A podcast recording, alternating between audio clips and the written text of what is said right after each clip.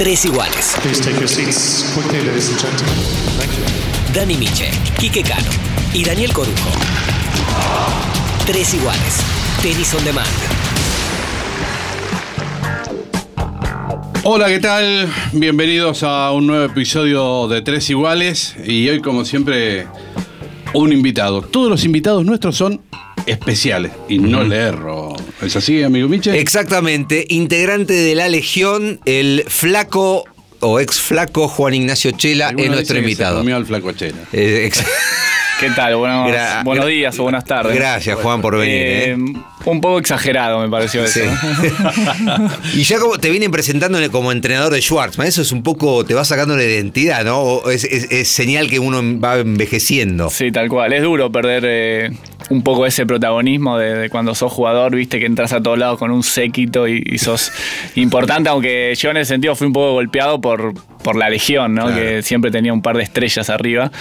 Pero, pero sí, ahora soy el entrenador del Peque. Pero mirá lo que dice, ¿no? Fue un poco volvió a tener un par de estrellas arriba. Fue 15 del mundo. Sí. El cuarto finalista de Roland Garros, el US Open. Eh, lo que fue esa época, ¿no? Eh, ¿Fue beneficioso o fue costoso transitar esa época? No, fue beneficioso 100%. Yo creo que entre todos nos fuimos primero creando, ¿no? Y después potenciando, porque de, de entrenar juntos, de, de jugar, de competir acá todos juntos en los torneos de, de Buenos Aires, después en los nacionales, y bueno, todo el camino de- del profesionalismo. Eh, ver al, al al lado que vos entrenabas todos los días y hasta le ganabas, que de golpe tenga buenos resultados o gane un, un torneo, eso fue, no sé, nos fue haciendo mejor a todos y yo creo que fue 100% positivo. Juan, eh, si uno repasa a la Legión, eh, la gran mayoría eran chicos que surgieron del interior, eh, los famosos clubes del interior, donde los chicos iban al colegio a mediodía y a la tarde iban al club, a romper las bolas, como decíamos, del club, y de ahí salieron tenistas, mucha gente jugando al rugby, fútbol. Vos, en cambio, sos de capital. Digo, creo que de, de los de la Legión, el único de, de capital y de un barrio, digamos que no era de los más este, Sí, de las afueritas, acomodados. de las afueritas. De las afueritas. Digo, ¿cómo se da eso del tenis? ¿No? Sí, yo, bueno, era de Ciudad de Vita y empecé a jugar porque íbamos a un club más o menos, quedaban o sea, 20 cuadras de mi casa. Yo tengo una hermana mayor, 5 años mayor, y empezamos a ir a un club. eh, Ella hacía tenis, hacíamos un poco, íbamos a la pileta, un poco varios deportes, pero yo era muy chiquito, tenía 5 años y todavía no me dejaban arrancar en la escuelita. Pero me metía en la cancha, molestaba, juntaba las pelotas. Y hasta que un día me dijeron, bueno, puedes empezar y me encantó toda la vida, desde que empecé. De- Después en mi casa, todo el tiempo intentando jugar con amigos o con mi viejo en la puerta, en la calle, en la puerta de mi casa. En nosotros atrás teníamos un, un poco un patio, un parque y una pared que daba a la casa al lado y mi viejo me pintó una línea, así que tenía mi frontón. Le quemaba un poco la cabeza al vecino, pero, pero jugaba, jugaba todo el día. Como Vilas a los Urquiza.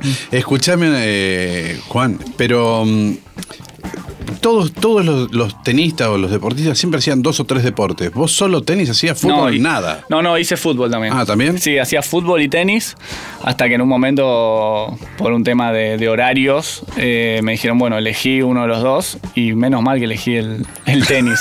Porque fútbol. No, no jugaba mal al fútbol, pero bueno, no Sí, creo que. jugaste muy a- bien, al tenis claro. jugué mejor, seguramente mucho mejor. ¿Y cuándo te diste cuenta que, que podías jugar al tenis? Porque empieza como un juego y después empieza a ser un laburo. Sí.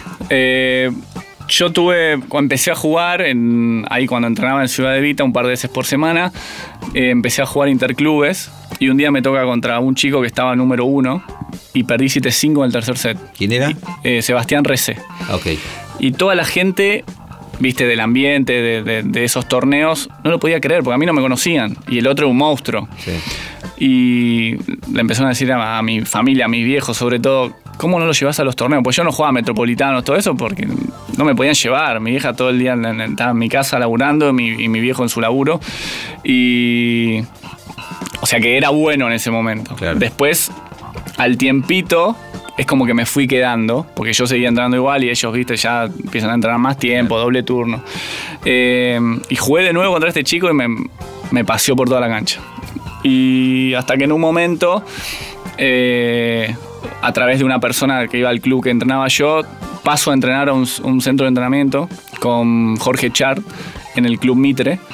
Y ahí cambié mucho, porque empecé a entrenar como estos chicos y empecé a jugar eh, mucho más tiempo, a entrenar más físico y otra vez subí bastante el nivel y empecé a estar entre los, los mejores. Y llegó un momento que, bueno, él me propone, me dice, mira, vas a tener que entrenar doble turno como para ver qué, qué podíamos hacer con el colegio. Y fue todo, fue una decisión complicada porque yo jugaba bien, pero estaba lejos de ser Coria o un Albandián, que ya fueron los mejores toda su vida. Y ahí ayudó mucho mi hermana. Yo, la verdad, que el colegio no me costaba, nunca me había llevado ninguna materia, nada. Y dijo, como que terminó de, de ayudarlos a mis viejos en la decisión. eh, le dijo, bueno, que pruebe, que pruebe un tiempo y, de última, después retoma y lo hace. Claro. Y bueno, empecé a entrenar más y ahí empecé a estar entre los mejores y bueno, nunca más paré. Me recuerda un poco el tema, ¿te acordás que hablábamos con Javi Frana? Que él en su categoría por ahí no, no era el más destacado y de repente empezó a golpear fuerte y empezó a subir. Eso más o menos eso mismo te pasó a vos en tu Sí, tal categoría. cual. Yo, por ejemplo, jugué la COSAT, que son los torneos juniors de, de Sudamérica, y no clasifiqué a Europa. Que iban los seis u ocho mejores de Sudamérica, que estaba Orna, Mazú, Aledulco, argentino, y bueno, y varios más. Y yo ni cerca de, de clasificar. Y eso es en 18 años. Pero yo hice un cambio muy grande en ese tiempo, de los 18 a los 20. Yo a los 20 gano México, lo que Claro, soy Acapulco Sí. Claro. como que ese cambio fue. sorprendía a todo el mundo del tenis porque jugaba bien, pero no para ganar un- lo que hoy es un 500.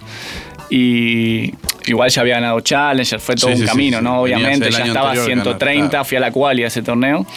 Y lo terminé ganando y bueno, di el salto y me metí 70 solo con ese torneo porque era un torneo muy grande. Pero en esos dos años cambié mucho. ¿Y cómo era, Juan, la, la logística? Porque me imagino, no sé, cuando el Char te dijo, che, me lo llevo a Juan y a Mitre para entrenar, este pibe lo, lo puedo pulir un poco mejor, creo que puedo andar. La, imagino, eh, fantaseo la, la charla con tus viejos o con tu hermana, tu hermana diciéndole a tu viejo, dale, pa, mamá, déjalo a Juan y que, se, que, que lo pruebe.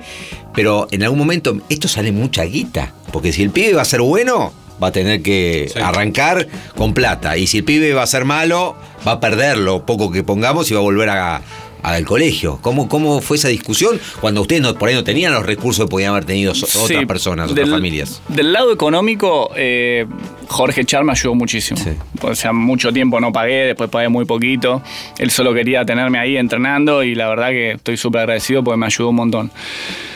Eh, y después cuando ah, yo empecé a viajar más que nada por... En ese momento había satélites, que eran Sí. torneos de una semana, de un mes, perdón, y mi viejo me pudo bancar un par de torneos y ahí me dijo, mirá, no puedo, ya está, Claro. hasta acá llegamos.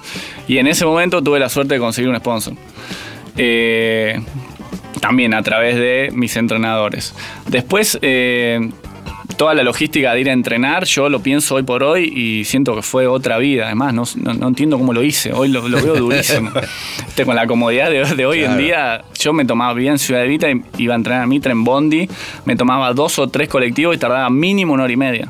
Claro. Me comí todo el- la ampliación de la General Paz de hace mil años y a veces tardaba tres horas. Sí, sí. Y yo iba, me acuerdo, salía del colegio rápido para irme a tenis y lo hacía feliz. Y hoy por hoy, siendo, digo, qué Bueno, eso es fundamental, ¿no? La pasión. Claro, la Es pasión. que sin pasión no había manera de hacer eso. Porque la vuelta también, colgado del bondi con el raquetero, que cada dos por tres me querían chorear.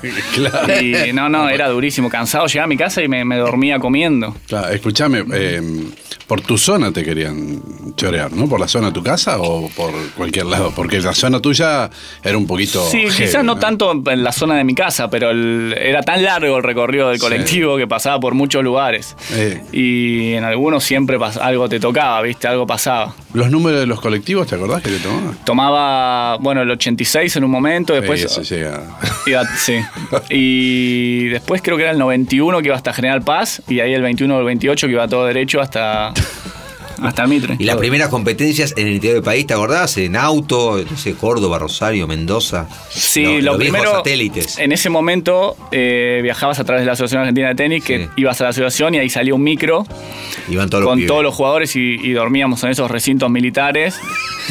Pero era espectacular. Claro, era un campamento. Quizá lo pensás ahora y decís, Sí. uh, qué garrón. No, yo me acuerdo que iba con Juan Pibresique, que éramos Sí. re amigos, él jugaba una categ- bueno, categorías más abajo, pero nos llevábamos bien y ahí ni dormíamos, jugábamos todo el día al mini tenis. Era sano. Era muy sano, muy Sí. sano. Eh, Después ya cuando se pone todo tan profesional cambia mucho, se pone mucho más aburrido. Sí. Pero, pero bueno, es el camino. Y cuando llega el aburrimiento, ¿qué haces? ¿Cómo nace? Porque vos sos un tipo divertido, se te conoce que sos eh, alegre, divertido, después la gente te conoció en las redes sociales. Eh, ¿Eras así, digamos, en esos momentos aburridos o te fuiste haciendo y se te fue formando esa carrera? No, siempre fue así, siempre fue así, desde chiquito, del colegio. Eh, lo que pasa es que después hay un momento que se convierte en tu laburo. Y cuando sos chico, jugás cuando tenés ganas, pedís para que te lleven, pero de grande tenés que jugar todos los días, entrenar doble turno, hacer físico, que es lo más feo. Eh, viajar sí o sí, porque te obliga al ranking también con los torneos, viste, el- los torneos obligatorios, que tenés que ir sí o sí. Pero nada, ya lo tomás como un laburo, es diferente, ya es mucho más profesional, estás con tu equipo de trabajo y tenés momentos buenos y malos, altibajos, pero hay que hacerlo. ¿Tu primer vuelo, te acordás? ¿Primer, primer viaje en avión a un torneo? Me acuerdo que fue, fui a Caracas a jugar la COSAT. No estaba y- Chávez, ¿no? Todavía. No. Y jugué contra un tipo, un inglés muy malo. eh, y no pude jugar del pánico que tenía. También por, por esa cosa de decir, puta, hay mucha gente, viste, involucrada, mucho esfuerzo. eh, quería rendir. Claro, los voy a defraudar. Claro, y los defraudé porque fue un desastre. Pero también me acuerdo que el avión fue, fue como, como una aventura, ¿viste? Todo, ir al aeropuerto, irme con un grupo, con chicos de mi edad, a jugar al tenis. Hoy por hoy estoy yendo a seis y me quiero matar. Pero, pero bueno, todo cambia. ¿Te gustaba viajar en avión? ¿Lo sufrías? Al principio, bueno, es un poco todo esto, ser, ser un poco inconsciente, ¿no? Eh, y me gustaba, me gustaba. Era, todo era como, como una aventura. Eh, después me empezó a dar más miedo. Tuve dos vuelos muy malos. Uno volviendo de Quito con el gordo Caleri. Los dos solos estábamos en el vuelo. Eh, el avión, creo que era ecuatoriana la aerolínea y mirabas el cinturón y decía Aerolíneas Argentina. Y era un lechero, hacía Quito, Guayaquil, Guayaquil, Santiago, Santiago, Buenos Aires. Hasta Santiago todo bien, Santiago, Buenos Aires, cruzando la cordillera, pero turbulencia, pero extrema, la gente llorando, gritando. Yo me agarraba el asiento de adelante y me movía. Y es más, el gordo Caleri pensó en dejar el tenis por eso. Yo llegué a mi casa, abracé a todo, dije, no puedo creer, no, no quiero viajar más. Horrible. ¿Y el otro? Y el otro, de Porto Alegre a Buenos Aires, no pudimos llegar, tuvimos que dar la vuelta. Salió a la media hora, Dios el capitán dice no podemos llegar a Buenos Aires, también tormenta. Y nos volvimos. Y después de ahí ya me agarró, viste, como que no, no, me cuesta mucho dormir. Se mueve un poquito y ya empiezo a chivar las manos, como que no la paso bien. No, Claro, no, y no podías eh, tomar pastillas, nada, porque por ahí tenías que competir. y Sí, sí, no, dormir. ahora cada tanto los vuelos largos, si son de noche, quizás tomo ahora algo. Sí, competís. obvio, ahora obvio. Te clava la pepa y ya Sí. está. Un experimentado. Sí, te yo- Pero igual es como que quiero estar alerta, ¿viste? Como si pudiera hacer Claro. algo. Al Nada, pedo, pero bueno. bueno. O sea me pasa que eso. eh, Guillermo decía Vilas, ¿no? En un momento subió en avión, se sentaba y se persignaba. Ya había dejado el tenis hacía rato. Se sentaba y se persignaba. ¿Y por qué te persignas? No, no, no. Dicen, porque ya entré en, digamos, la. eh, ¿Cómo es? En la estadística. Claro. Tantas horas de vuelo, tengo Claro. tanto riesgo de. Claro. No, o sea, Tremendo. Ah, ¿Te acordás de algún partido, Juan, o algún momento donde dijiste, me voy a, eh, voy a voy a andar, voy a vivir, voy a morfar del tenis? Porque me parece que ese debe ser la, el objetivo primario, ¿no? Es decir, el laburo me reditúa, voy a vivir del tenis. Después veremos cómo, pero ¿hubo algún momento, te acordás? No, hubo un partido que para mí fue muy importante, que Haite me dio wildcard en la Ericsson. Mm. Y es más, él cuenta que me fue a ver y dijo, qué malo que es este pibe. Yo tenía 18 años. Y. No, pero lo entiendo igual, ¿eh? Lo entiendo. Porque yo, como todo flaquito, no tenía fuerza, ¿viste? Ya a esa edad, y tipo, Claro. son, no sé, Zabaleta de 18 años era. es un torito. Sí. Era una bestia. Eh, yo tenía un lado muy bueno que era muy sólido igualmente todo, pero no, no hacía daño, no tenía fuerza. Eh, y, y me dio Wiccan Erickson en el tenis club argentino y perdí con Meneskin, que era un italiano que estaba a ciento y pico, pero perdí seis cuando el tercero, lo que para mí fue un partidazo. Y me acuerdo que el price money eran mil dólares y yo decía, tengo que, tengo que ser bueno en esto, porque Claro. por, por perder en primera ronda me están dando Sí. mil dólares. Claro. Y, y- y además era un tipo que, no, está bien, no era un top, pero para mí en ese momento era un tipo bueno y me sirvió mucho. Después, bueno, también un partido muy importante para mí fue jugué con Sampras en Australia. Perdí en 5 sets, tuve 2 sets a 1 arriba, 5 iguales en el cuarto y terminé perdiendo en el quinto, pero era Sampras. Y, y- y yo sentía que después de, de jugar con Sampras, todos sacaban mal. A todos le podía devolver el saque y hasta hacer daño con mi devolución porque todos sacaban peor Claro. que él. Entonces, como que eso me dio mucha confianza también. El, recién hablabas del protagonismo, te metes en el tenis, vivir del tenis. Esto de, ser- de empezar a ser protagonista, ¿te fue afectando un poco en tu carrera o te fue impulsando más arriba? Porque empezás a tener protagonismo, ganás un torneo, empezás a hacer referencia, hasta en un momento llegas a ser el número uno de Argentina. ¿Eso te fue impulsando más o, digamos, te daba un poquito más de cosquilleo? No, te va, te va impulsando y además es, es progresivo. Eh, primero salís en un diario, una linita y te lo guardás y después un día una foto y un día te invitan a un evento importante y como es progresivo y los resultados también. Eh, así que te vas adaptando y te vas eh, acostumbrando a eso. Después... es raro, porque por otro lado soy un poco fóbico, ¿viste? Como con tanta Sí. gente, como que no me gusta entrar a un lugar y que me reconozcan. Me pasa eso también. Y, pero bueno, como tampoco nunca estuve en el centro, centro, por lo que te decía antes, siempre, más allá que tuve algún momento de ser el número uno del país, siempre había otros jugadores que, que iban todos los focos a ellos, entonces tampoco me sentí tan protagonista. Eh, te llevo a un momento este, malo, triste tu carrera, que fue aquel doping, este, en 2001, ¿no? Ah. Eso, 2001. Sí, 2001 en Cincinnati. Eh, ¿Qué pasó? O sea, ¿qué, qué te ya no hablo de qué pasó en cuanto que la sustancia, digo, eh, internamente, me imagino el golpe ese, lo que es como que llegar, me imagino, eh, llegar a tu casa de la vacación y encontrarla que está desvalijada, una cosa así, un desamparo tremendo, ¿no? Sí, te, te lo cuento. Eh, fue así en realidad. Yo, bueno, toda la vida, viniendo de, bueno, de todo lo que hablábamos antes, ¿no? De, de no una familia de tenistas, ni, ni millonarios, todo costó mucho. Eh, empiezo a mejorar el ranking cuando me- el año que ese año que, Sí. que ganó México que me meto estaba más o menos 50 del mundo a esa altura eh, yo iba a un médico que mm, me daba pastillas elaboradas. Yo era muy profesional en eso por, por esto que te Sí. decía de falta de fuerza, que necesitaba siempre... Le daba mucha bola a eso, trataba de ser muy profesional en ese sentido. Con todas las vitaminas y todo. Bueno, íbamos a un médico que obviamente le decíamos, mirá que hay, hay, Sí. hay un control antidoping, hay una lista, no, yo estoy al tanto de todo, ok, perfecto. Me daba pastillas elaboradas, yo las tomaba perfecto. Un día, me- después del torneo de Cincinnati, que fue en agosto, me suena el teléfono y me dicen que me va a llegar una carta que había un problema de doping. Yo, imagínate, no entendía nada. Bueno, al, al tiempito me llega la carta y decía que la sustancia que había dado positivo y eran. eh, la pena eran dos años y 100 mil dólares. Los cuales ni lo tenía, porque recién me habían metido sí. top 100. Pero era el año que yo, después de tanta lucha, empezaba a jugar los Sí, sumar grandes, cabeza. empezaba a ganar guita, como que había llegado al mejor nivel. Fue un drama, fue un drama, fue un golpe tremendo, no sabía qué iba a pasar, empezar a, a ver cómo me defendía. Primero averiguar qué había pasado, porque no tenía ni idea. Bueno, a- hablamos con Guillermo Vilas en ese momento, porque dijimos, bueno, Guillermo fue lo máximo del tenis, tiene mucha experiencia, quizás me puede ayudar, aconsejar. Me ayudó a conseguir abogados, qué sé yo. Y, y al final, bueno, tuvimos el juicio, a mí me decían, seguí jugando, porque vos, si no apelás, te queda esta sanción, pero podés apelar. Yo dije, obviamente voy a apelar. Eh, Te habían dado dos años. dos años. Dos años, sí. Claro, todavía no, no- no estaba, No la- estaba firme. no estaba firme.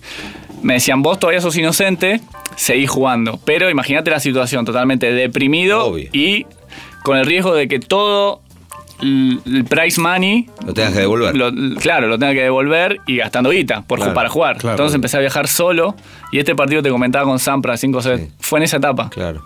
Lo que pasa que yo ya tenía un gran nivel y yo entraba a la cancha y no estaba pensando lo otro. O sea, jugaba al tenis y jugaba bien. Hice tercera de Australia, final de Bogotá, que era ATP en ese momento, en todo ese proceso. Y en marzo siguiente tengo el juicio En Miami. En Miami. Y al final me terminan dando tres meses, porque bueno, se demuestra que yo no tenía conocimiento, eh, como que no había tomado eso a propósito. y me sacan solo el prize money de Cincinnati, que fueron 8 Encima perdí en primera, Sí. que fueron 8 mil dólares, creo. Y los puntos.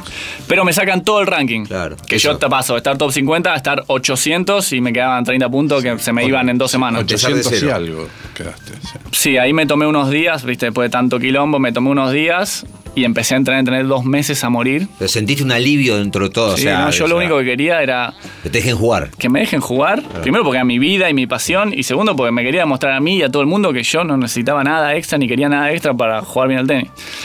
Y vuelvo a jugar la tercera semana de julio. Sí. Obviamente, challenge, quali de Challenge, Challenger, todo. Y terminé el año 73. O sea, gané, gané Ganaste como, 7 gané como 6 Challengers, Sí, sí. hice cuartos de una ATP y en marzo estaba 20. Porque Eso después hice final en Sydney eh, en enero, como que hasta marzo no paré de ganar partidos. Pero te fortaleció un montón. Sí, sí, yo me acuerdo que, que entrenaba, salía a correr Rocky. y sí, y tenía rivales en la cabeza. Andaba a correr que un garrón, corría 50 minutos todos los días. Y en mi cabeza solo pensaba en tener a, no sé, a Nicola Penti enfrente, a, a Stepanek enfrente, y como que me lo imaginaba enfrentándolos. Y volví y tenía un hambre que corría, pero hasta las malas. Yo me acuerdo haberlo ido a entrevistar a poquito de, de ya volver.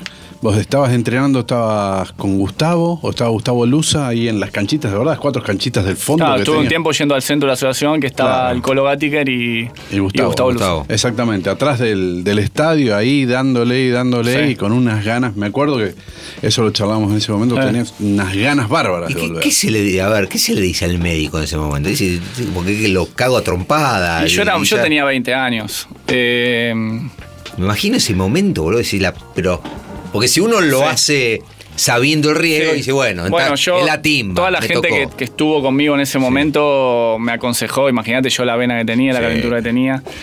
Pero como dentro de todo salió bien, Sí, bueno, pero tuviste un periodo donde no sabías cómo iba a claro, bueno, hasta ese momento, nada, yo iba, por todo. Sí. Pero bueno, después como terminó saliendo bien, me dijeron, mira, enfocate en jugar al tenis y olvídate. Eh, ¿Y ahí quién, te, no, ap- quién te apoyó? ¿Quién fue? Porque imagino gente importante en ese momento, sostenes tuyos. Sí, ahí más que nada mi familia. Sí. Familia, amigos. Tu hermana. Sí, más que nada mi familia, pero fue un momento muy difícil porque mi familia estaba muy mal también. Claro. Claro. O sea, mi mamá, que nunca, que era siempre muy fuerte y todo, lloraba y a mí me mataba eso, me afectaba mucho porque Ya estabas vos mal. estaba Y yo encima- mal y encima ver a ellos mal, por también, por todo el esfuerzo y, y por, por conocer mi sacrificio también y, y la injusticia de encontrarte con algo así, eh, fue muy fuerte para todos. Pero bueno, por suerte después pude. Sí, fue pude un volver. efecto rebote. En ese momento entrenabas con Rubén. Yo entraba con Rubén Puerta, sí. Sí. Sí, en, en algún momento se había rumorado ahí que la responsabilidad caía sobre él. No, yo creo que no. Yo realmente, si me decís qué pasó, no sé. O el médico no tenía idea, o, o se contaminaron, porque eran elaboradas. Claro. Pero la Bueno, verdad. a Coria que- le pasó también A en Coria le esa pasó. Coria época. tuvo, sí. Yo Pero también. era creo- un laboratorio cerrado y fue un juicio en un Sí, laboratorio, sí, ¿no? Y que era avalado por. Que era por hablado para ATP. ATP. Sí. Sí, pero bueno, todos los casos, después hubo muchos casos, Sí. todos diferentes, la verdad que no, no- no- no tengo idea, pero, pero bueno, el mío fue así y, y realmente no sé qué pasó, no sé cómo llegó eso a mi cuerpo, obviamente eran esas pastillas porque era lo único que yo Claro. tomaba. Había, había también un rumor en ese momento, viste que hay mucha leyenda, de que Guillermo tenía un doping de Agassi.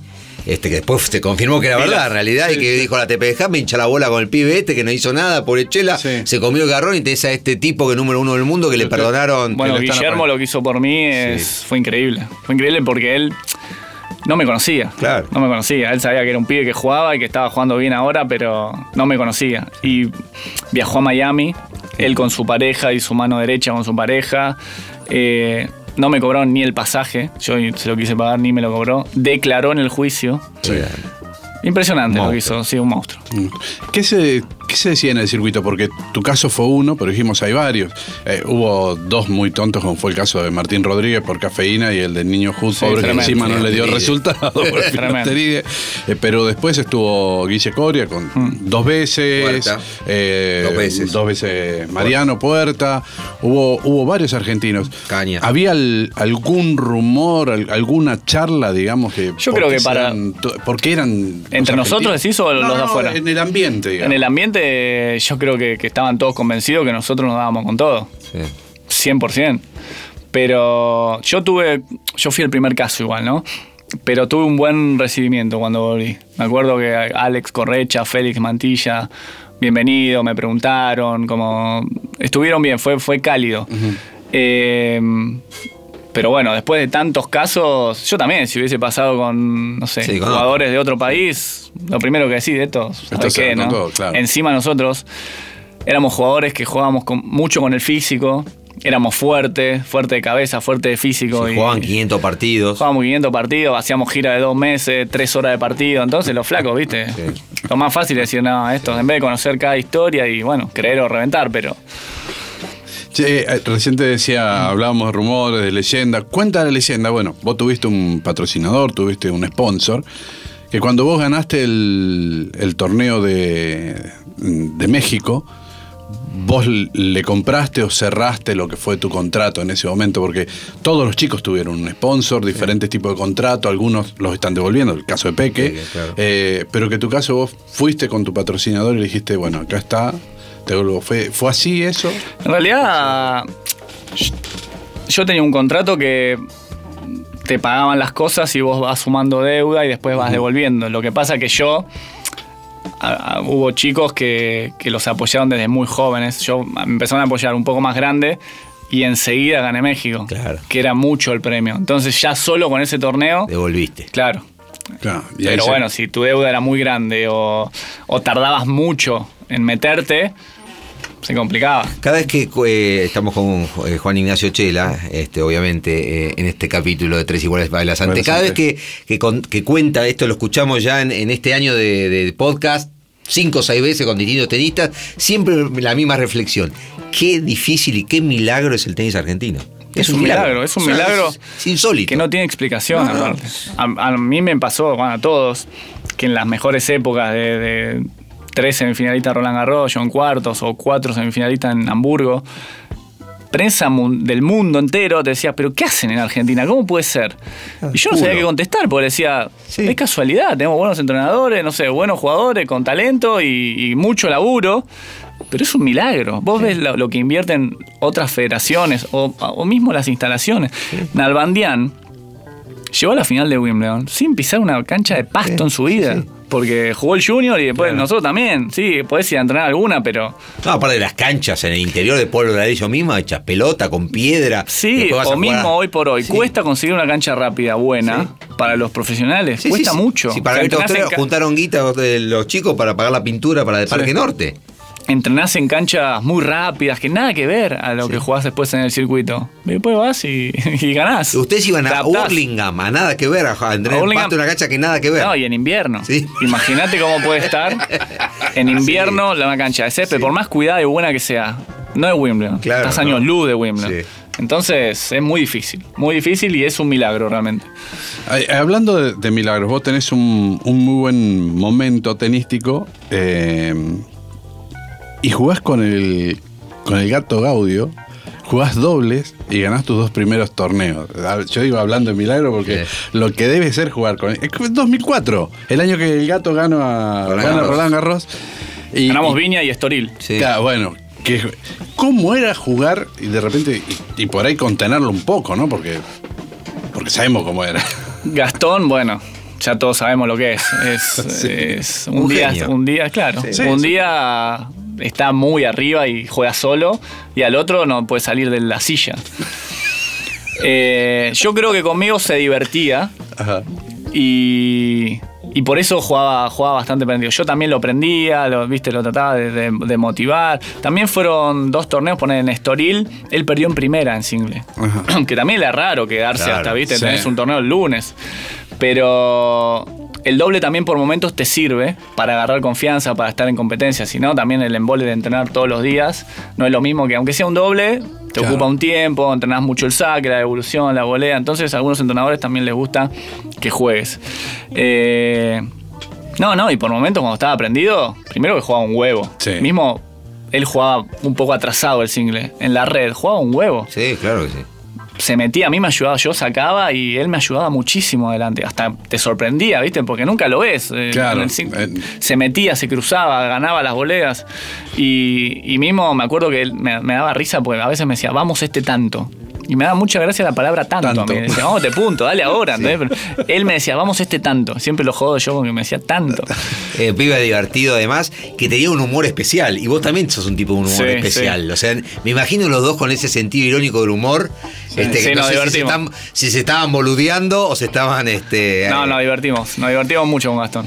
Pero bueno, también es, hay que saber Llevarlo. llevarlo y, y pasás del amor al odio en un minuto. Y en esa época, Juan, eh, empezaron las victorias importantes. A ver, había victorias, porque o sea, gané México, final de Bogotá, eran victorias de ATP que hoy sí, sí, salimos a festejar por la avenida de Ju- 9 de julio, cuando cualquiera de los pibes nuestros gana un 250. Eh, pero en ese momento empieza a, a elevarse la, la vara con título de Master 1000, Coria, este, Nalbandián, eh, eh, ni que hablar Gastón ganando Roland Garros. O sea que encima ya fines de semana donde de repente tenemos tres finalistas argentinos y uno, ya el, el, el- el 250 Estoril era, era poco, al lado de que por ahí en esa misma semana Gastón ganaba el 500 de, de Barcelona, por ejemplo. Era una cosa, una competencia de todas las semanas. Sin duda, hubo un momento que todos los fines de semana, en todos los torneos había un argentino. Una semi, una final, un campeón. Exactamente, sí. No, importa la super, no importaba la superficie, nada. Siempre había un argentino. Y bueno, a mí me pasó eh, llegar a cuarto de final de Roland Garros y los Claro. otros tres argentinos. Yo esa noche me vuelvo a Buenos Aires. Sin pena ni gloria. Claro. Cuarto de final. Cuarto de final, logrando mi mejor ranking, que ahí toqué el 15, qué sé yo. Y en el avión una señora me pregunta los resultados. Entonces yo le digo, Paola Suárez, que encima hizo semi de single, campeona claro, de dobles ese de año. sí. Los otros tres están en semi y me, con- me acaricia el hombro y me dice, bueno, vos seguí que vas a llegar. Como que yo era un perro. Y yo venía de mi mejor resultado en un Grand Slam. Y súper Ocho- feliz. Era eh, esta vez que entre los 8 de 122. Sí. Pero la vara estaba muy alta. Después muy repetiste alta. con el famoso Torino. Después el 2011 hice cuartos de nuevo. Que esa sí, solito estaba y ta- y estaba. Bueno, ¿cómo yo siempre lo todo, digo no? eso, que, que el mismo resultado, Sí. dependiendo quién está al lado. Claro. O sea, yo en 2004 era como, uh, la cagaste, el flaco. perro Era- este, éramos claro. los cuatro argentinos Claro. en semi. Y después en el 2007, y en, que lo hice en el US Open, Sí. y el 2011 en Roland Garros, estaba solo y parecía que era Maradona. Claro. Era lo mismo. Claro. Sí. Nada más que no estaba Nalbandián en ese No, momento. hoy, hoy decimos Peque llegó a los cuartos del US Open, Claro. ¿no? Guido en Wimbledon y es un torneazo. ¿Qué Sí. es un torneazo? Es un que es un torneazo, torneazo. Segunda semana es un torneazo. Teníamos en mucho caviar.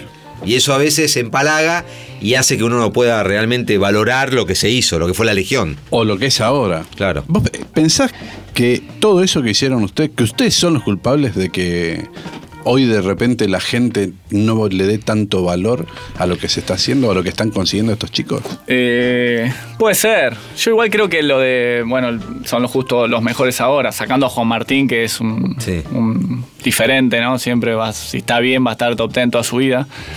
Eh, yo creo que igual se valora lo que hace el, el, el Peque y Guido. También por sus características. Eh, son jugadores muy luchadores, muy sólidos, mucho laburo. Cada punto dura 10 bolas. Eh, pero bueno, él, la gente extraña un poco lo que hablábamos antes, ¿no? De que todo- todos los fines de semana haya un, un argentino en una semi y más que nada los torneos grandes. Uno ama a las estrellas. Yo no entiendo nada de fútbol. Me preguntaba de fútbol y te digo, me encanta Messi y que vivo Claro. eso. Pero capaz que el 20 del mundo en fútbol no, no sé ni quién es, ¿entendés? Y es la realidad y es así. Claro, pero eh, hablábamos previamente, estábamos charlando con, con- con Juan y, y hablábamos de esto, ¿no? De que de repente la gente hoy a veces no le, no le pone tanto valor al esfuerzo, a lo que es. A lo que es, bueno, vos lo entrenás a Peque. Eh, Peque es un jugador que. eh, digamos, en cuanto vos decís, bueno, a- describime un tenista y empezás a describir un tenista y no lo describís a Peque. Y Peque es 15 del mundo, pero tiene unas características tenísticas que son excepcionales. No por ahí en talla y todo lo que uno lo describe así, pero tenísticamente es bárbaro el pibe. Sí, aparte, lo que logra el Peque con sus características, el, el laburo mental y, y técnico y físico que hay detrás de todo eso, es impresionante. Yo siempre decía cuando, cuando jugaba, decía, odio a los cracks, porque hacen todo fácil. O sea, Claro. vos ves jugar a Kirgios y decís, no puede ser este tipo. Quizás vos entrenaste y estás en un día bárbaro, recontra sólido, y el tipo no te deja tocar la pelota. Pero bueno, es un jugador que está para luchar quizá más arriba y no lo consigue porque le falta la otra parte que justamente tiene el Peque. Yo creo que lo más importante de cada jugador es el día que te retirás, dormir tranquilo, decir lo di todo, no me guardé nada. Eh, si no, siempre algo, viste, te, te puede hacer un poquito de ruido. Creo yo, esa es mi visión por lo menos. Eh, eh, una de las características que tiene Tres Iguales es que no respetamos los tiempos, Sí, este, no, vamos y vamos y venimos, venimos. Se, nos acorra- se nos acordamos de algo, pues ya además estamos viejos y nos olvidamos las cosas. Hablamos del partido aquel con Sasa Tuxan Oh. en Croacia. Que obviamente, yo una vez me acuerdo, creo que fue en Olé o en Clarín, que dijiste algo muy interesante. Che, boludo, lo gané el partido. A ver, Es que a mí la gente me habla de ese partido Sí. como si yo hubiera perdido y. Argentina Hubiese quedado afuera. quedado eliminada, tal cual. Yo llego al club ese día, Argentina ganando 2 a 1 Sí. y Nalbandián por jugar. que le pega un zaino. Con. Sí. Con Ljubicic. Ya metete en esa situación. Sí. Que podés Sabés estar súper relajado Y, o no. no, no, O podés definir el quinto punto. que era muy posible. que era para jugar, era cuarto de final, para Sí. jugar semifinales en- contra Australia en Argentina, Claro. que en Argentina ganamos toda la serie 5 a 0 en el Parque Roca en ese momento, para llegar a la final después de 25 años que lo había hecho Vilas y Clerc. Con todo eso en la cabeza entré a jugar nada más. Sí. Nada más. Ya de pique. Después, en los papeles, yo siempre digo en la Davis, es un partido, por eso hay tipos que son peligrosos, algunos bajan el nivel, otros suben, porque es, es ese momento y se acabó. Yo en, en- en un año, yo era muy regular, era consistente, sabía que se abría un cuadro y yo me metía. Acá es un partido. Sí. Y chau. Todo nada. Yo 30 del mundo, el otro 150 en una cancha que yo detestaba, indoor carpeta. Aparte, chiquitito el club. Era una cosita chiquitita Sí. que tenía un balcón arriba de la cancha. Bueno, pierde David con Lubicic. Entro yo a jugar, empieza el partido. Todos puntos larguísimos, yo sólido, o sea, sin hacer. Es que la gente pensaba que yo tenía que ganar 12 12 2 haciendo 10 buenos partidos. Yo no lo hice en mi vida eso tampoco. Yo ganaba, como te dije antes, consistencia, solidez. Bueno, empieza el partido, tres games, media hora de partido, me siento al Luli Mancini que era el capitán, le digo, no me va a aguantar el ritmo. O sea, yo juego 5 C todos los días, ¿entendés? Claro. Yo me sentía fuerte. Me terminé acalambrando yo. Partido 4 horas 40. Eh, termina el partido, yo medio acalambrado. Me vienen todos a festejar. Yo, en el, yo me estaba muriendo. Decía, por favor, salgan de arriba mío. Estaban todos arriba mío. No podía ni caminar. Horrible ese momento. Y nada, para mí fue un partidazo por, por todo lo que representaba y por haberlo ganado. Yo siento que lo gané con huevos ese partido. O sea, no. Sí. no- corriendo como un perro, había que ganarlo, nada más. Punto. Para mí fue un partidazo y es un recuerdo espectacular. Vuelvo, voy a comer Sí. en Libertador, Eh, un restaurante. Se me acerca un, un tipo, una panza así, petizo, y me dice, escuchame, ¿qué te pasaba? El tipo era muy malo.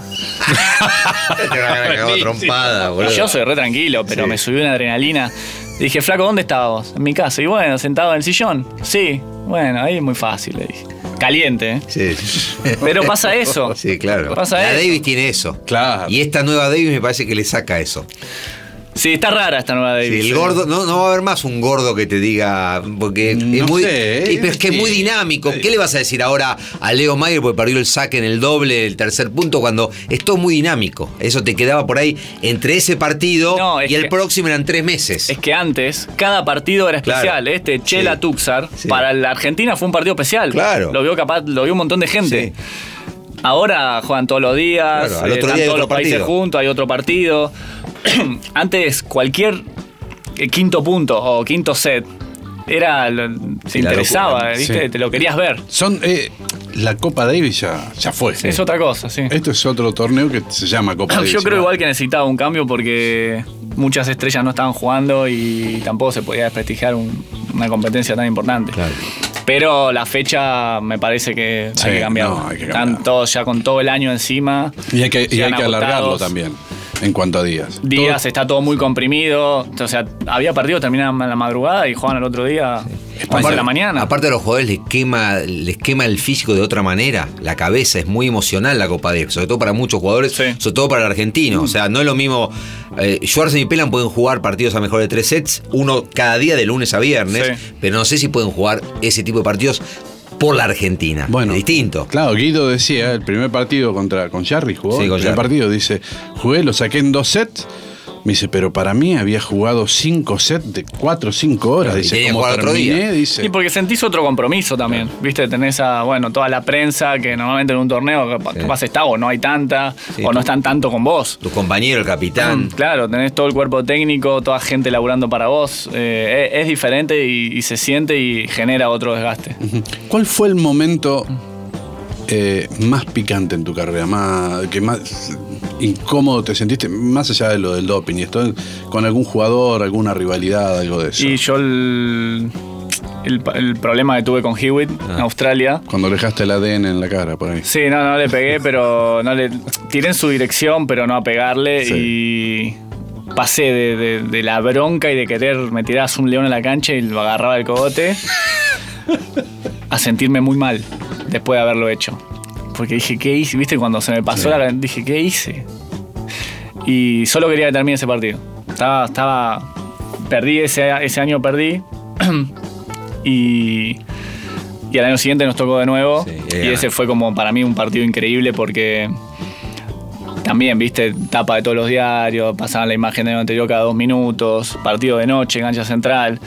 Y empieza el partido y me saca, le devuelvo y él tira un moco de derecha al medio de la red y yo dije, está cagadísimo. Yo había dormido mal, pero él estaba peor que yo. Sí. Y le, le gané en cuatro sets esa vez también. Nosotros solemos preguntarle a, los tenistas eh, si tuvieran que repatriar un- o contratar un tenista de afuera para hacerlo argentino y casi tenemos 100% este, Para jugar Copa Davis, Sí, sí, a la elección Eh, no de duda, Nadal. no hay duda. Este, te hago la misma pregunta, pero vos sos muy hincha de Federer. Sí. Eh, pero para este caso, Rafa, Rafa lo que hizo ahora, Sí, es un infierno. de jugar single y doble casi todos los días, terminando tarde, terminando el año como número uno, no existe. Habiéndola ganado ya cuatro veces, ahora la quinta. No existe, no existe, porque tranquilamente puede jugar su, su punto, ganarlo y decir, bueno, jueguen ustedes. Igual el- las parejas eran buenas, los dobles Sí, eran buenos. Pero todo el flaco lo- quiere saltar, quiere jugar y gana. Es impresionante. Ahí yo lo quiero siempre en mi equipo. Yo igual a mí me. Yo soy fan de, De Roger. Roger y me gusta su elegancia y me parece que es, es todo perfecto. Pero me cuesta elegir entre uno y otro. A Rafa también lo amo y lo valoro increíblemente. Y para mí va a haber un vacío cuando se retiren estos dos tipos enorme en el tenis. ¿Tenés alguna anécdota con ellos ahora como entrenador? Que lo- la verdad que lo elige mucho a Peque para entrenar y lo quieren mucho, tienen Sí. buena onda y bueno, vos sos parte del equipo y fuiste rival además de ellos. Sí, con sí, previamente a que arranquen los Grand Slam entrenamos normalmente. Eh, con Rafa también fuimos varias veces a su academia, Sí. que es espectacular, y también entrenamos ahí. Eh, con Roger hace poco en, en Cincinnati creo que fue, en un momento él estaba jugando y estábamos casi todos los argentinos en el vestuario, y él suspende por lluvia, y viene. Y empezamos a hablar y él nos empezó a hablar de los argentinos, empezó a recordar a jugadores, pero increíble. a- bueno, que había perdido con Lucas Arnold, con Esquilari, a Yayo Massa, ¿se acordó de Yayo Yayo Massa? Dijo que le ganó en el Junior, en semi del Junior de Queens. Mira que jugó 77 mil partidos, Roger, ¿no? Y nosotros estábamos hablando de, de Cambiazo, el polista y de los caballos y los clones. En un momento yo le digo, Roger, eh, ¿te puedo sacar un pedacito del cuello? Si te clonamos, te cagaba de risa. Pero es, es muy relajado, Roger. Roger es, es- Tienen personalidades tan distintas también, porque a Rafa lo ves que necesita, viste, entrenar tres horas, sentirse bien, eh, con sus golpes, hasta que no se siente bien, no se va de la cancha. Y Roger tiene un relax, quizás entrenás con él y erra mucho, eh, se ríe, hace jodas, en el vestuario lo mismo, habla con todo el mundo. Cosa que antes quizá con Sampras o Agassi no pasaba. Terminaba los partidos, se ponía el pantalón largo Agassi.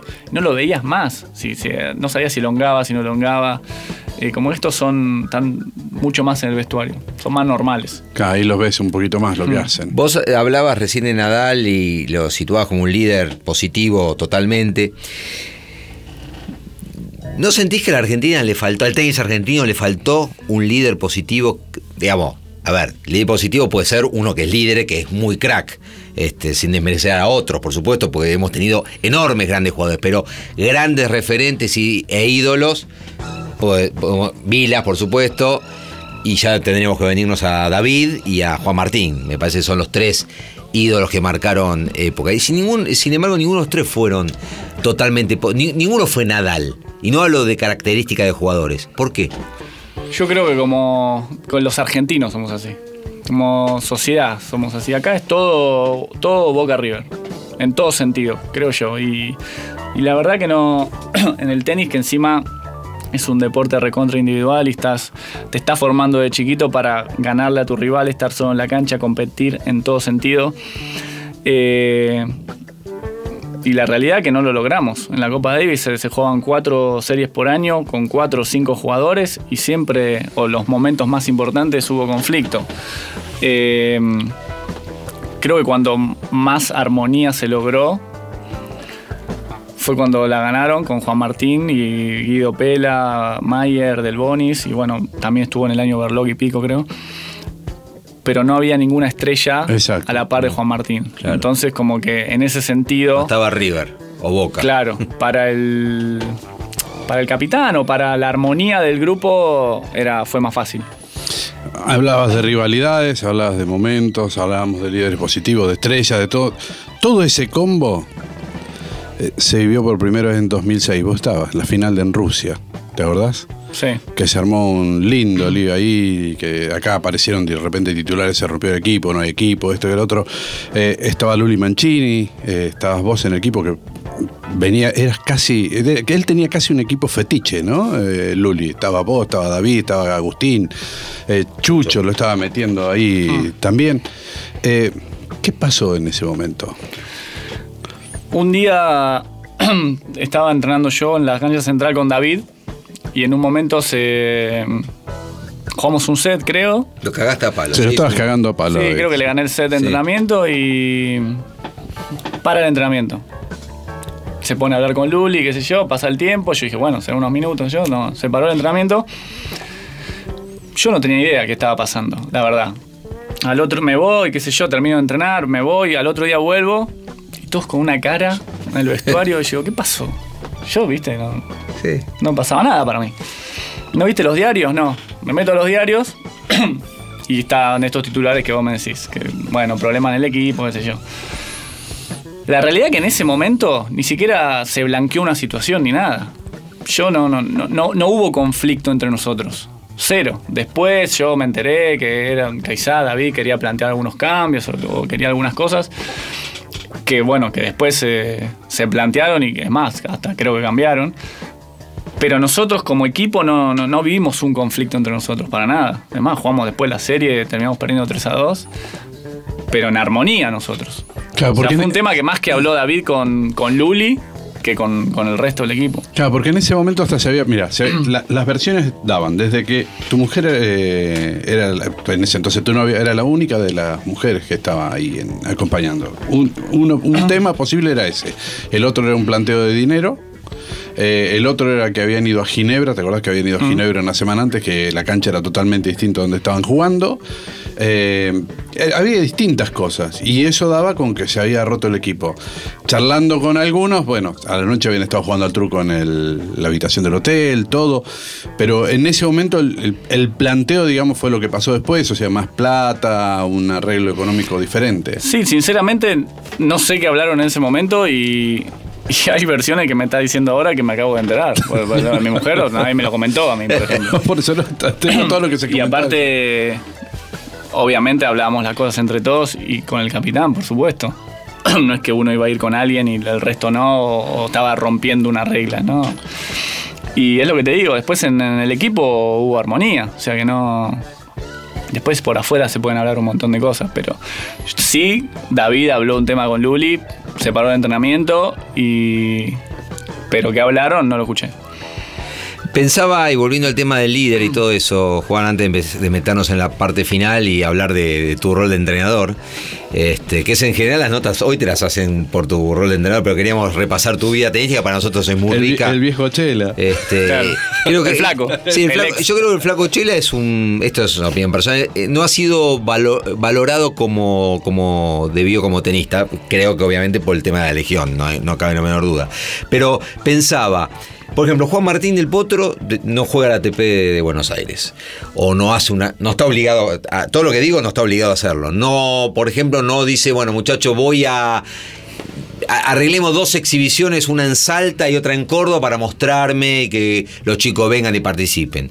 Este, digo, me refiero a esto, porque uno mira a Nadal en la Copa Davis, y qué envidia me da. Este tipo se pone el equipo al hombro, va, este, eh, saluda a sus compañeros, a sus rivales, este, juega doble con uno, juega doble con otro, siempre está dispuesto, siempre es el primero que va a entrenar, el último en irse. A eso me refiero. No, no habla tanto del conflicto de la Copa Davis en sí, que tiene que ver con los egos, sino también que lamentablemente nosotros no tenemos este no, hemos tenido un, un, referente, un farol que diga esto, vamos detrás de este jugador, este, como, como, como Juan Martín o como mismo David. Más allá de que hoy Peque o Guido son tipos súper flexibles, pero son mortales, son, son jugadores normales, este, buenos pero normales. Sí, igual, bueno, obviamente cada uno hace lo que quiere, por supuesto. A mí yo pienso igual que vos y me encantaría eh, tener un Rafa, por supuesto, todos los días acá en, la central del Buenos Aires jugando.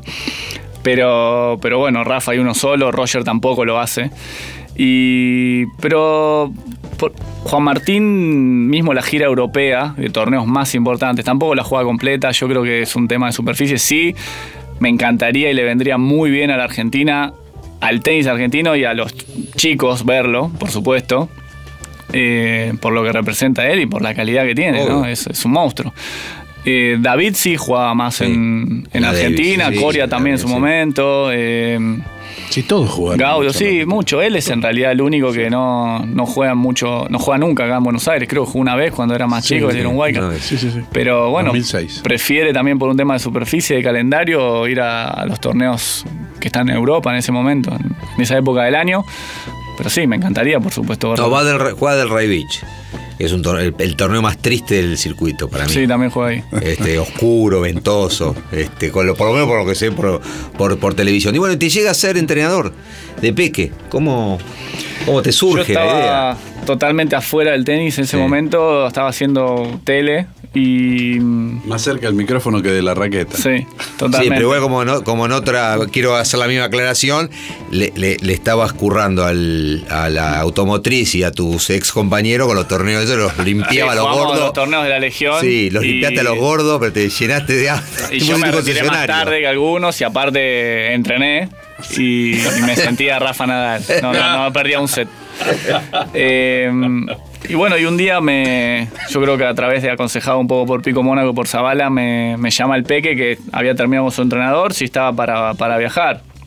Dije, bueno, déjame pensarlo un poco cómo sería. Y, bueno, al final nos pusimos de acuerdo. Y tu Germo nos agarró la cabeza y dijo, otra vez, Juan, va a viajar, Y un poco, un poco sí. Eh, yo creo que full time otra vez no, no lo toleraría. Pero yo tampoco igual, yo así estoy muy bien, la verdad, viajo más o menos. Cuando arranqué hacía ocho semanas, porque tenía el programa también, y ahora hago 15 más o menos. Eh, pero bueno, fue fue raro volver al circuito también, porque yo estuve unos años afuera, eh, después del retiro no había ido a un torneo y, volver, viste que, qué sé yo, es rara la situación. También estar desde otro lado, quedarte... Yo estaba acostumbrado a hacer todo yo, ir al gimnasio, entrar a la cancha y de golpe te quedas afuera y decís, dale, vamos. Más allá de armar el partido y la táctica y los entrenamientos, y es, raro, es difícil. Pero bueno, te vas adaptando también, no tenía un contacto para arreglar entrenamientos y todo. Cuando sos jugador, ni te enterás, ¿viste? Te decimos mañana a las 11 entrenás con Esbere y chao. Y bueno, de a poco, ahora ya tengo a, todo el mundo y ya. Que hoy por hoy antes no pasaba. Hoy por hoy yo escribo ahora para Australia y ya están todos arreglados. Con una organización, pero extrema. Eh, y bueno, fue toda una adaptación, pero lo disfruto, lo disfruto y me gusta mucho también. Bueno, las cosas están saliendo muy bien. Desde que empecé siempre fue mejorando el que voy a los mejores torneos, la verdad que mejor que esto sí, no. Estás en la elite. Claro. Estás como entrenador de un jugador de elite. Mm. Porque Peque hoy es un jugador de elite. muy tranquilo, se te veía en la cancha muy tranquilo, por más que haya procesión adentro y todo, como le pasa a todos los jugadores. Estando en el banco estás como estabas en la cancha o se siente más eso ganas de tirarte y hacerlo vos? Tengo momentos, tengo momentos cuando a él lo veo bien, estoy tranquilo. Pero también cuando a él lo veo mal o lo veo tenso. Cuando prende la radio, ¿no? sí, ahí me pongo un poco más nervioso. Eh, y a veces te dan ganas de saltar a jugar. Pero enseguida me doy cuenta que no puedo, no puedo moverme un metro y se me pasan. Esa, e, esas relaciones que, construyeron en las redes sociales, que obviamente vos no disfrutaste en tu época de jugar porque no existían, este, dan como una. Una en generaciones, porque mal que mal vos y, y, Diego tienen una diferencia de casi dos generaciones tenísticas. Y sin embargo se los ve como si fueran de una misma generación, como si fueran amigos. Y eso, si bien uno lo ve a través de las redes sociales, me imagino que se debe transmitir en el día a día, porque hay que bancarse, están juntos como si fueran este, un matrimonio. Sí, no, la relación es así. Eh, nos divertimos y tenemos claro los dos también cuáles son los momentos, ¿no? Cuándo puedes estar más relajado, cuándo puedes boludear, cuándo tenés que laburar en serio. Y con él es bastante fácil trabajar porque es muy profesional, eh, en todo sentido. El descanso, la alimentación, eh, el entrenamiento. La verdad que prácticamente no tiene días malos entrenando. Siempre está 7, 8 puntos para arriba y, y se hace fácil el día a día con él. ¿Vos tenés algo para seguir? ¿Vos tenés algo para seguir por acá? Porque yo quiero que me diga dos secretos nada más. Dos- lo agarrás a Peque, va a enfrentar a Nadal. ¿Por dónde le juega? ¿Al revés o a la derecha? Y eh, primero que nada, la posición en la cancha es fundamental. Que él, como él no tiene tanto alcance y Rafa te abre mucho y te levanta mucho la pelota, tiene que estar cerca de la línea. Eso es lo principal. Y después no se tiene que apurar. Diego tiene un revés cruzado muy bueno, entonces puede quedar un poco ahí, cosa que otros jugadores no pueden. Eh, pero tiene que estar agresivo y mover la pelota a él. Tampoco quedarse cinco bolas porque no le ganas un punto. O revolverle un martillazo en la cabeza sí, en cambio de lado. Porque no- a veces no hay otra opción. Así todo nunca le puedo ganar, pero ha hecho buenos partidos. Sí, sí, sí, sí, sí, muy buenos partidos. Se sintió muy frustrado, ¿no? En esta Copa Davis. Porque Le dolió mucho esa derrota. Quedó Sí. muy golpeado. Porque, bueno, Guido venía a ganar un partidazo. Él siempre había jugado buenos partidos con Rafa y, y ahora no, no pudo jugar su mejor tenis. Rafa lo pasó por arriba y fue un golpe duro. Eh, Bilardo tenía para su equipo de fútbol, eh, ¿te acordás? Bilardo, técnico Sí. de la selección argentina, decía: A mí no me importa que mis jugadores tengan sexo, pero tienen que tener determinadas posiciones porque si no, no me rinden en la cancha. ¿Vos tenés alguna alguna pauta con tu jugador? Así, bueno, mira, eh, no tengas sexo, tenés que tener abstinencia o si tenés de, de determinadas características. No, en general no. Sí pasó algo que él nunca había hecho tercera ronda de una slam y él cuando gana segunda, no, gana primera ronda en Roland Garros hace un par de años. Eh, bueno, una chica le pide la foto, qué sé yo, y ahora como es todo por las redes sociales, bueno, él ve que le- lo etiqueta, qué sé yo, empiezan a hablar. Y en un fácil, momento me dice, fácil en la noche antes de, de jugar segunda ronda, me dice, está acá cinco minutos, puede- me dice que puede pasar. No hay manera, le digo. Hoy no. Claro. No me importa. Jodamos. La he hecho a escobazo. Y, y bueno, me, me hizo caso, no hizo nada. Después creo que. Después creo que algo le contestó, pero. Pero ganó, jugó y ganó, y después el día libre lo pudo hacer. Me imagino, hoy los chicos interactúan con las redes sociales, es imposible seguirlo. Antes era, vino a la habitación, viste, era más face sí, to o tenías face. que salir, Claro. otra cosa. Hoy, por hoy. Ni te das cuenta. No, y aparte también tampoco podés luchar contra eso. Claro. Mismo uno dice, no, acaba de terminar el partido y ya están con el teléfono. Pero están todos, desde Sí, sí. Roger Sí. hasta, no sé, el, el mil del mundo. Es Sí. así y, y hoy por hoy se Bueno, maneja Roger está así. cerrando contrato, probablemente. Sí, puede ¿no? ser. entonces- Y Está viendo las mejores jugadas. Claro. no termina más y la va a ver. Bueno, flaco, este, te vamos a ir. Para nosotros vas a ser flaco. Porque sos Sí, sí, me gusta que lo- que mantengan. Para nosotros para- sos Chela, el jugador de tenis, no el entrenador de Peque. No, más sí, allá de un eso. tipo, quiero decir ah, simplemente que un tipo muy agradable, Sí, siempre muy accesible, educado. educado, amable, calmo, Sí. ¿eh? Eh, que siempre es un placer te- eh, tener, hablar con vos y nada, bueno, eh, seguramente vamos a invitarlo. Vi- Sí, viste que a mí siempre me queda una picando antes de cerrar.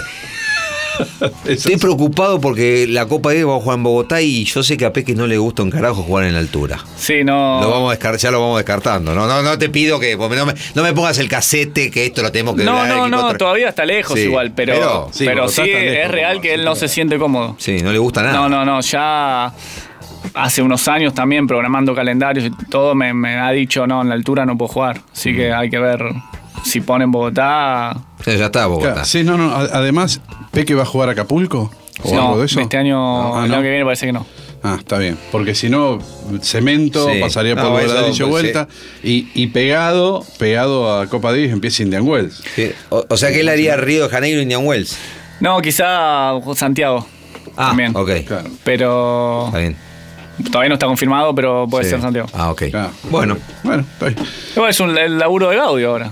Claro, Lo que preocupe que, Gaudio. haga, que haga lo que él. Lo que, hace, invierte los, los ¿De roles. Gaudio? O de Coria. Eh, Vamos a ver. Vamos a ver.